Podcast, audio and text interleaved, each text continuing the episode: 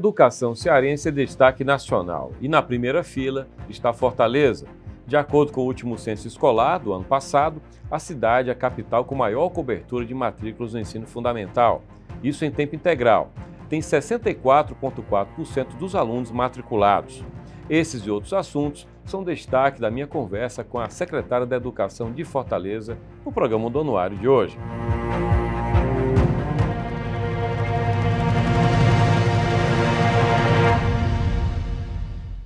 A educação cearense é destaque nacional e na primeira fila está Fortaleza. De acordo com o último censo escolar do ano passado, a cidade é a capital com maior cobertura de matrículas no ensino fundamental, isso em tempo integral. Tem 64,4% dos alunos matriculados.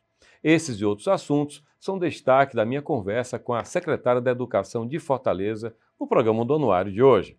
E para conversar sobre a educação na capital do estado, recebo agora Dalila Saldanha, secretária da Educação de Fortaleza. Secretária, Fortaleza é uma cidade imensa e tudo aqui é muito hipertrofiado, porque a economia é muito concentrada aqui. Então, naturalmente, a educação é uma rede muito demandada. O que, é que a senhora diria em relação à rede de Fortaleza hoje versus a necessidade da capital? Fortaleza é a quarta capital do país também hoje em população, né, com o novo censo, passou de quinta para quarta maior, e a rede de educação é a quarta maior entre as capitais. Então, hoje a gente atende a mais de 240 mil estudantes. Nossa área ainda né, de concentração, de espera né, por atendimento é a creche, apesar de ter sido nos últimos 10 anos a área que a gente mais evoluiu, que a gente mais cresceu em matrículas. Com o prefeito Sarto, nós iniciamos com seis meses a entrada na rede de ensino, na etapa creche, em tempo integral. É também uma decisão política né, desse governo que, que vem à frente de Fortaleza desde 2013. E de 1 a 3 também em tempo integral. Então, a nossa rede vem expandindo, mas ainda não chegamos à cobertura, por exemplo, de 40%. No nosso planejamento de 2040, do plano 2040 e também do Plano Municipal de Educação é que a gente atinja 50% pelo menos até 2026, essa universalização. E quando eu falo dessa universalização, a gente está falando de rede pública e também de rede privada, não só a rede pública. Então, esse crescimento ele tem que caminhar junto. A gente hoje já ultrapassou né, a rede privada em atendimento de creche, e isso se, se dá né, pela qualidade dos equipamentos, pela qualidade também do atendimento em relação ao nível dos nossos professores, as práticas pedagógicas também que são oferecidas, a alimentação, nós temos cinco refeições, são dez horas, né, a nossa creche em tempo integral, desde os bebês até as crianças, né, de sete da manhã às 17. Então, a gente tem tido uma, uma procura muito intensa, tá. tanto proporcional né, à evolução das matrículas também tem evoluído a procura, e tudo por esses fatores. Né? Secretário, na área da saúde, que também Fortaleza tem uma demanda imensa, né, porque tem uma rede hospitalar bem grande, na área da saúde a gente percebe que o impacto da economia difícil para a classe média faz com que a classe média deixe o plano de saúde e vá para a chamada clínica popular, mesmo que ela precise do atendimento não primário no SUS. Fazendo paralelo com a educação, a senhora identifica, o município identifica alguma migração da chamada classe média para a rede municipal? Total, José, principalmente nessa etapa que a gente estava conversando agora, que é a etapa creche. A gente tem conversa né, com, com o Sindicato das Escolas é, de, de Livre Iniciativa, que são as escolas da rede privada, e é comum na, nas áreas onde nós estamos expandindo a rede de educação infantil, que é prioritariamente nas áreas mais vulneráveis, as escolinhas, né, as ditas escolinhas chamadas creches, nesses bairros têm fechado as portas. E assim, a gente costuma dizer que é pelo motivo bom, não é? É que a gente está oferecendo, está, estamos conseguindo oferecer uma, educa uma educação infantil de qualidade. E a gente sabe que isso é um direito das famílias, não é que, que seja para pagar do seu bolso, porque o cidadão já contribui com seus impostos. Né? Então, isso é algo que está vindo de encontro né, com essa evolução que Fortaleza vem passando. Né? Do ponto de vista social, a gente sabe que a pandemia trouxe alguns retrocessos, né, e na educação também, creio que a gente vai falar daqui a pouco, mais à frente, uhum. e principalmente na questão também do desemprego que impacta na renda das famílias. E quando aperta, né, a gente, o natural é procurar os serviços públicos. E a gente tem respondido é, muito bem, porque todos os nossos critérios para a entrada na rede de ensino é, em, em primeiro lugar, a vulnerabilidade principalmente na etapa creche e no tempo integral, que a gente ainda não conseguiu universalizar. Bom, a senhora falou em retrocesso, vamos falar logo sobre isso. O que é que a pandemia deixou de retrocesso e o que é que ele ensinou para vocês, gestores do município? Vou começar pela parte positiva. Os ensinamentos. É que uma gestão bem estruturada, onde a gente já, já tem um, um plano, né, um plano organizado, com metas bem definidas, com processos de gestão qualificados, nós conseguimos tanto enfrentar a, a pandemia, como também agora fazer uma palavra que veio né, para a educação muito nesse processo agora que a escola voltou presencial, porque na verdade a gente nunca deixou de funcionar, é a recomposição da aprendizagem. Então, graças a essa estrutura de material pedagógico, de preparação dos nossos professores, de envolvimento né, da rede de ensino em prol do sucesso do estudante, a gente vem conseguindo recuperar essa aprendizagem. E a gente fez um diagnóstico, Jocélio, inclusive junto né, com a rede estadual, quando nós retornamos, em setembro de 2021, e agora também no início de 2022, em 2022 no caso. Então, ao final de 2022, nós já tínhamos mais do que dobrado o nível de proficiência dos nossos estudantes a partir dessas avaliações. Essas avaliações elas foram censitárias, né, do primeiro ao nono ano, é um processo de avaliação que nós temos na nossa rede de ensino, feito próprio de Fortaleza, e com a avaliação que o Estado fez nas séries Fogos, né, segundo, quinto e nono, os resultados foram bem equivalentes. Né? Então, a gente já superou muito do, do, do que foi é, impactado né, de aprendizado, especialmente no processo de alfabetização, porque as crianças ficaram praticamente dois anos, né? E é a área onde afeta mais o desenvolvimento, tanto a área da educação infantil, porque as crianças precisam se relacionar, elas precisam ouvir, conversar né, com as outras crianças, e no processo de alfabetização precisa do alfabetizador. Uhum. É uma etapa de ensino. Aliás, todo o ensino fundamental e a educação infantil, nós temos uma defesa muito forte que ela precisa ser presencial e mediada né, pelos professores. O que, é que a senhora destacaria como dificuldades, retrocessos, portanto? Essa perda, né, vou Isso. dar um exemplo. Hum. Fortaleza, em 2019, é, já tinha evoluído de forma expressiva no processo de alfabetização. Nós já estávamos com mais de 94% das crianças alfabetizadas até os 7 anos de idade. Esse indicador, em 2012, era 53%, em, torno de 53%. Tá. Então, a gente já tinha tirado uma marca muito ruim de Fortaleza, que era não conseguir alfabetizar as crianças na idade certa. Na avaliação de 2022, nós ainda continuamos no nível adequado. No entanto, teve um baque, né? No entanto, a proficiência do, das uhum. crianças decresceram. A gente tá. veio para em torno de 74% das crianças alfabetizadas na idade certa. E isso se dá em relação ao nível de proficiência deles, né, de cada criança, que é o nível de leitura, tá. o nível de, de, leitor fluente, a escrita também. Então, nesse aspecto, a gente teve esse retrocesso. A gente já podia estar em 2022, por exemplo, que era a nossa meta, né, a gente teve que reajustar, estamos reajustando agora, repactuando, a gente já poderia estar em 100%.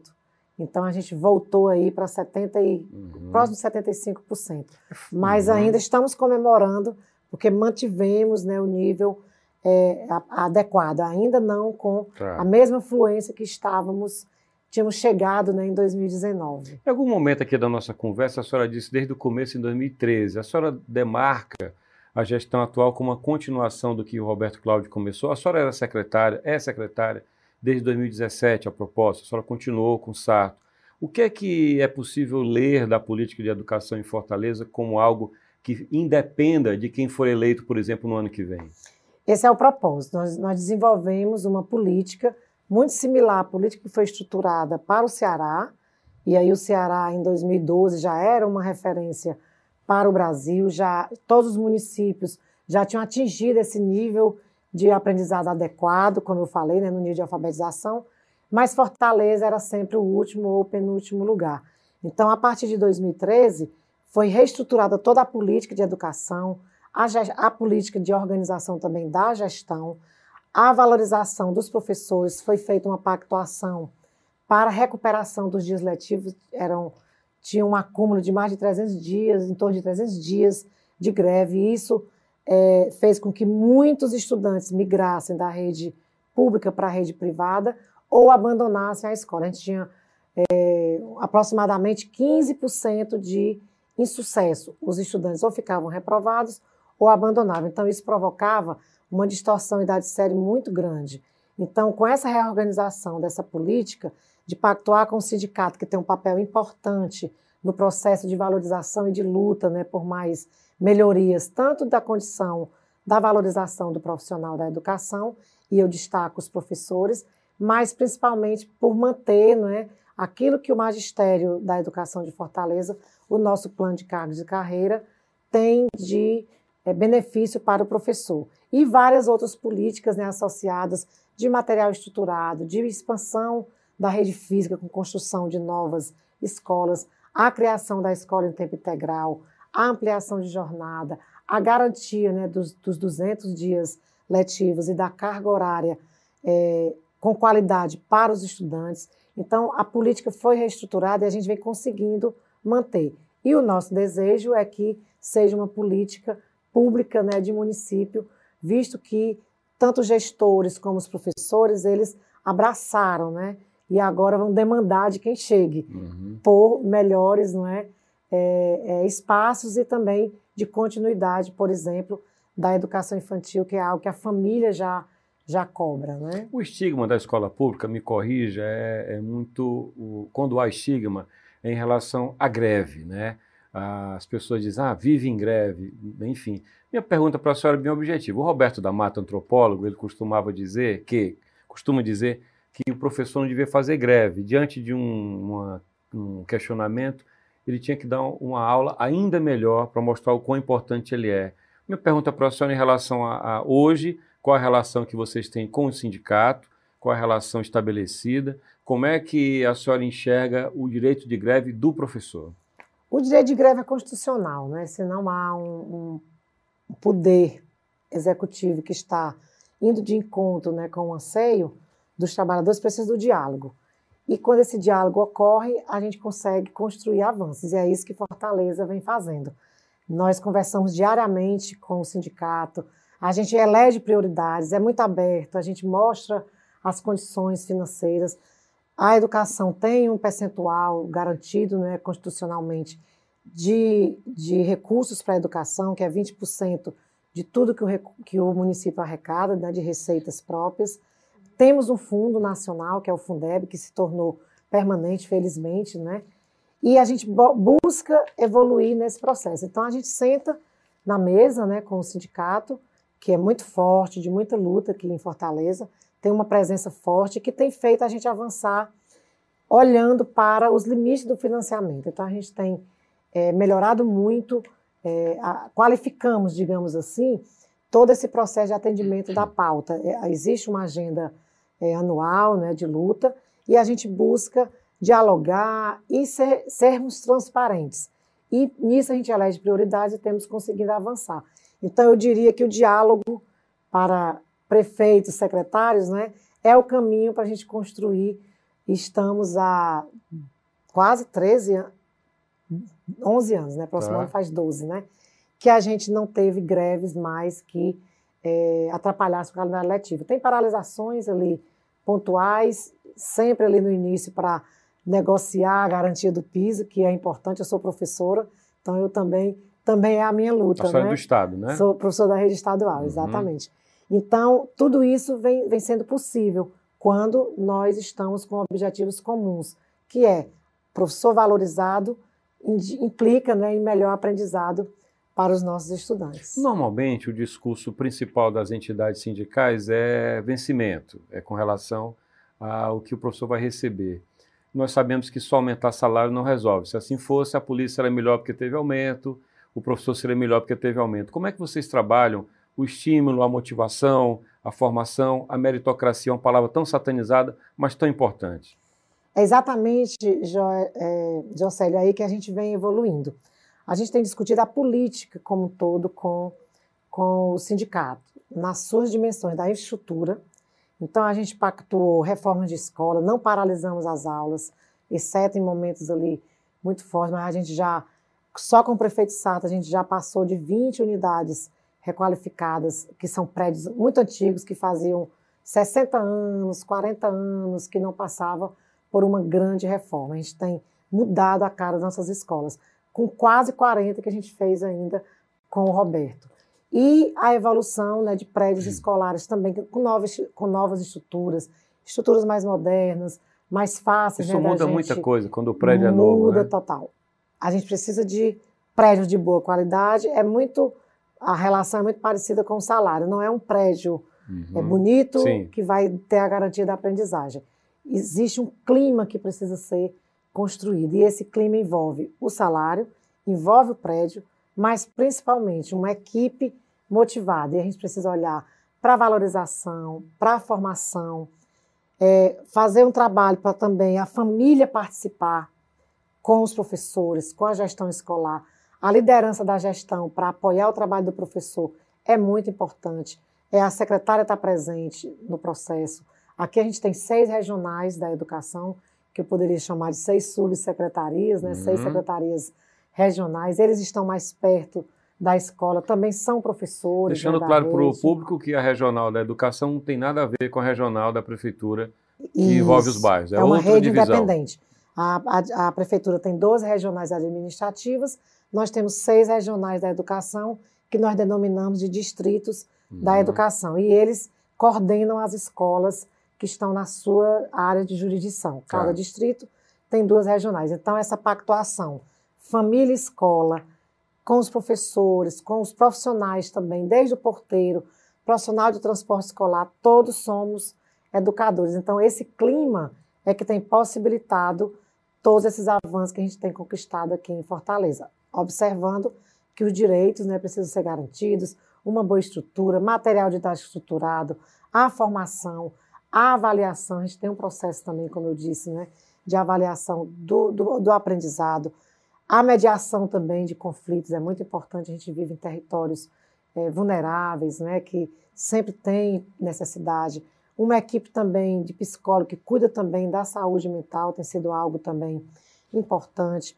Olhar também para a inclusão, para a diversidade. Então, tudo isso é que, é que, é que constrói né, um clima de aprendizado. Tá. A qualidade do ensino de uma escola ela pode variar, secretária, em relação a outra, conforme a gestão daquele diretor? Como é que vocês medem isso? Porque a rigor o conteúdo é o mesmo, né? Mas a forma como um gestor conduz deve ser determinante, né? Com certeza. E também, assim, o que é que nós aprendemos com o Ceará? Equidade é uma palavra hoje também que a gente busca para reduzir as desigualdades, para promover né, a igualdade, mas ela tem que passar pelo conceito de equidade que é você identificar, e aí é onde vem uma gestão estruturada. É você ser uma gestão presente que lhe mostra onde você precisa dar mais apoio. Então, esse é o espírito da gente ter ampliado a jornada escolar para sete horas, quatro mais três né, no contraturno escolar, ter a escola de tempo integral, e aí por isso que elas estão nas áreas mais vulneráveis. Essa jornada assim primeira não é em tempo integral, sete horas não é. Não é também, só tá. que não acontece na mesma escola com currículo integral. Tá. E é uns conceitos diferenciados na educação. Tá. O, quando o currículo é integralizado, ele acontece na escola de tempo integral e, no nosso caso, na creche, tá. na educação infantil. Então, os estudantes têm um currículo integrado. A ampliação de jornada também é tempo integral, mas ela pode acontecer dentro da escola ou fora. E a gente completa essa carga horária com oficinas, também de português e matemática, mas, por exemplo, na rede Cuca, os meninos fazendo esporte, arte, cinema, também nos clubes sociais como a BB, BNB, também na nossa escola com música, com arte, na escola Areninha, que a gente tem próximo à Areninha fazendo esporte. Então a gente tem a ampliação de jornada, mas também a gente tem a escola de tempo integral. Então, tudo isso a gente vai fazendo essas evoluções olhando para quem necessita mais. E aí a gente consegue dar mais apoio para onde precisa. E hoje a gente consegue que todas as escolas já tenham um nível muito aproximado de ensino. Nossa proficiência, que é onde a gente vai olhar, não é? se ela está na área periférica se ela, ou se ela está numa área mais de centro, não é? é aí onde a gente atua com mais insumos, com uma formação mais localizada com a gestão, para a gente poder garantir o crescimento da rede de ensino, que é tão desafiadora aqui em Fortaleza pela sua grandeza. Hoje nós temos 625 unidades de ensino, temos quase é, mais de 11 mil profissionais do magistério e somados todos são mais de 20 mil. Então, é uma rede potente em todos os, os aspectos. Uhum. Assim, a gente estava falando aqui de territórios vulneráveis, a senhora mencionou. Quando eu falo em território vulnerável, claro que eu lembro das facções criminosas, da vida real que acontece e que nos impõe uma preocupação extrema, sobretudo com a periferia, mas não que isso seja limitado à periferia. Como é que a prefeitura lida hoje, secretária, com a ameaça das facções, com os territórios que são paralelos à divisão que a senhora faz na sua secretaria, por exemplo? O poder da educação é transformador. E a gente consegue, é, na grande, imensa maioria dos territórios, nós não temos essa dificuldade. É muito pontual a ausência das crianças por algum motivo ou outro, a menos naquele momento ali que está em muita um confronto, muito né? confronto, que a gente precisa realmente ter uma presença da guarda e a gente tem uma política de segurança escolar muito fortalecida. Nós temos dentro da nossa secretaria uma célula de segurança escolar que é gerenciada por uma guarda municipal. Nós temos dentro da guarda municipal uma corporação que é a Inspetoria de Segurança Escolar que está ali 24 horas com viaturas, com profissionais é, presentes do ponto de vista da, da mediação. A comunidade ela respeita a nossa guarda municipal, ela entra em todos os, os territórios. E a gente tem um programa de vídeo monitoramento que já já vamos anunciar uma evolução maior com controle de acesso. Mas hoje nós temos uma central de vídeo monitoramento com segurança, com, com a, a Guarda Municipal monitorando uhum. 24 horas as nossas unidades de ensino, para proteger justamente de, de agressão ao patrimônio, nessa questão do ir e vir, né? Então, a gente não tem, assim, ao longo de todo o ano, problemas muito sérios nesse sentido. Nossas escolas são muito dentro das comunidades, especialmente as de educação infantil. Tá. Então a gente tem muito pouco é, esse processo. A gente consegue convergir, todos é, concordam né, que as crianças, os jovens, têm o direito de ir e vir na escola. A senhora tem uma característica que é ser uma secretária que foi professora, que sabe o que é uma sala de aula, a senhora não é um burocrata, né? Não, sem demérito para o burocrata, eles são importantes, mas a senhora tem a experiência da sala de aula. A, a pauta da educação pública recentemente no Brasil teve São Paulo como destaque por conta de uma decisão do governo de substituir o livro por um equipamento eletrônico, né? Qual a sua opinião sobre isso? Em que medida a gente está, a gente está, por assim dizer, hermético demais em relação à tecnologia ou concessivo demais versus a essência do ensino, que é o professor, a interação, a empatia dele também?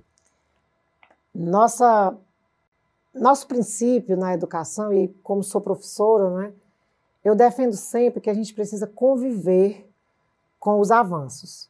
Eu sou muito contra essa coisa de uma coisa ou outra. A gente há de construir caminhos na etapa que nós estamos, no caso da educação municipal, que é educação infantil e ensino fundamental, nós somos a favor ainda que tem que ter a escola presencial, precisa da mediação do professor, Precisa de materiais bons, materiais de qualidade. Livro na mão? Livro físico. na mão, mais da inclusão digital. Tá. E Fortaleza vem avançando também nesse aspecto. Hoje nós temos inclusão digital no currículo. Todos os nossos estudantes do quinto ao nono ano estão com tablet, mas os meninos gostam muito do tablet para lazer. Eu acho que é isso que o relatório da Unesco chamou a atenção da gente. Não para substituir porque a gente tem que levar em conta o tempo que eles vão ficar à disposição. Na educação infantil, nós temos uma política muito forte de sermos é, comedidos, né, prudentes com a exposição à tela, apesar de a gente já ter a sala de inovação na educação infantil, mas tudo isso com uma orientação pedagógica. jamais acabar o livro para substituir pelo tablet. E a gente está fazendo isso. É tanto que quando fomos demandados pela pauta que realmente circulou aí por algumas semanas, nós dissemos isso. A gente tem 200 salas de inovação, a gente tem alguns conteúdos digitais que os, que os, os jovens, né, do, nesse caso, ainda os pré-adolescentes, né, do quinto ao nono ano, mas para eles utilizarem junto com o professor como livro, ainda não é tempo. Nós entendemos assim. A gente tem programação na, no terceiro ao quinto ano como componente curricular, nós temos robótica do terceiro ao quinto ano com material didático, uhum. mas também com a plataforma. Mas tudo isso é, é promovendo a inclusão.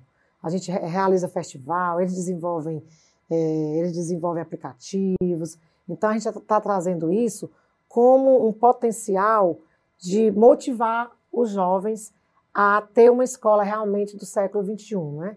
mas não uma coisa substituindo uhum. a outra. Os livros ainda são necessários, principalmente as nossas bibliotecas, para o incentivo à leitura. Claro, tudo bem fazer a leitura também no, no tablet, mas com algumas, uhum. alguns objetivos pedagógicos. Em que medida há diálogo, há conexão entre a política da educação de Fortaleza com a política do Estado, secretária? Nós aderimos, né, como eu falei, nós, o, o Ceará, na educação, o partido é a educação. Então, nós temos é, a, a todo o, o, leque né, de, digamos assim, o menu né, de oportunidades do programa de aprendizagem na idade certa, né? inclusive agora o PAIC integral, a gente tem a formação, a gente tem o material estruturado que a gente também aplica, só que nós, pela dimensão que nós temos, o que vem do Estado não é suficiente. Não tem uma política customizada para a capital, é algo que a gente vem dialogando e conversando. Então, Fortaleza tem uma estrutura própria de avaliação, como eu falei, a gente aplica no primeiro e segundo ano avaliações mensais, não é? é, para que a gente possa estar a, apoiando os professores no processo de intervenção. E nós temos avaliação, três avaliações ao longo do ano, do terceiro ao nono ano. Nós temos uma rede de formadores bem mais ampla do que o que o Estado oferece. O nosso tempo integral também é bem, a gente começou a, a, a vai fazer 10 anos agora, em 2024, né? Então, assim, a gente não depende do Estado, digamos tá. assim. A gente já tem uma condição temos outras parcerias né, tá. né, também, é, mas a gente segue na mesma linha não é, de educação, na mes nos mesmos princípios né, educacionais, temos a mesma base de diretrizes curriculares, né? então a gente caminha junto no que esperamos né, para é, a educação do Ceará, a gente segue me a mesma matriz né, uhum. curricular, o SPAES, a gente participa também efetivamente, porque temos também a distribuição cota parte do ICMS, como falei, né? Então a gente segue, adere a todas as tá. políticas. Tá. Ocorre que muitas vezes não é na medida que nós necessitamos e por isso que a gente tem que estar com um plus a mais para avançar o tanto que nós já avançamos. O tempo está acabando, mas queria rapidamente que eu respondesse o seguinte: uh, o papel de vocês é fundamental numa cidade tão grande que depende tanto da rede pública. Esse garoto tem que ter sonho, tem que pensar grande, ele não pode desistir dele próprio. Eu imagino que o trabalho de vocês seja fundamental para tudo nessa cidade, para a segurança, para a qualidade de vida, para a consciência ambiental. Como é que a educação hoje em Fortaleza, eu sei que é complexo, mas a senhora teria que responder rápido. Como é que a educação em Fortaleza hoje se preocupa com essa formação múltipla desse garoto que está lá no subúrbio, mas que tem que acreditar que ele pode sim, por exemplo, estudar no ITA, que vai ter um campus Exato. aqui? A gente tem nossa política, ela é justamente para isso, para construir referências positivas para os nossos estudantes. Então, o projeto de vida, o protagonismo são duas áreas que a gente tem colocado como disciplina no currículo e nós já estamos colhendo esses frutos. Nossa escola de tempo integral faz 10 anos no próximo ano e nós temos estudantes que foi da nossa escola de tempo integral, que foi para a escola de tempo integral do, do Estado, os três anos do ensino médio, e hoje é estudante de medicina da Universidade Estadual do Ceará. Então, é, é justamente essa escola dos sonhos que a gente tem construído, para eles conseguirem chegar onde eles quiserem, na universidade pública, no ensino técnico, por exemplo, a gente tem um direcionamento para o Instituto Federal e a gente tem também um incentivo da prefeitura para que eles participem em Olimpíadas, em campeonatos que sejam em nível nacional e até fora do Brasil, como nós uhum. vamos já já lançar o, os estudantes também indo para participar de projetos fora do Brasil. Então, hoje, a nossa escola pública, okay. ela consegue inspirar e construir referências entre eles mesmos, de que eles conseguem competir em nível de igualdade né, com outros é, de origens sociais ou, okay. de raça, é, em outros contextos. Secretário, muito obrigado. Boa sorte para a senhora na sua gestão. Obrigada. E chegamos ao final de mais um programa do Anuário do Ceará. Você pode acompanhar o anuário na edição impressa, 680 páginas em 14 capítulos, ou ainda entrar no site do anuário, anuariodoceará.com.br. Você pode seguir o anuário nas redes sociais, no Twitter é Anuário do CE ou Anuário Doce, no Instagram, Anuário do Ceará. Você pode também rever esse programa no YouTube da Fundação Demócrito Rocha. Até lá!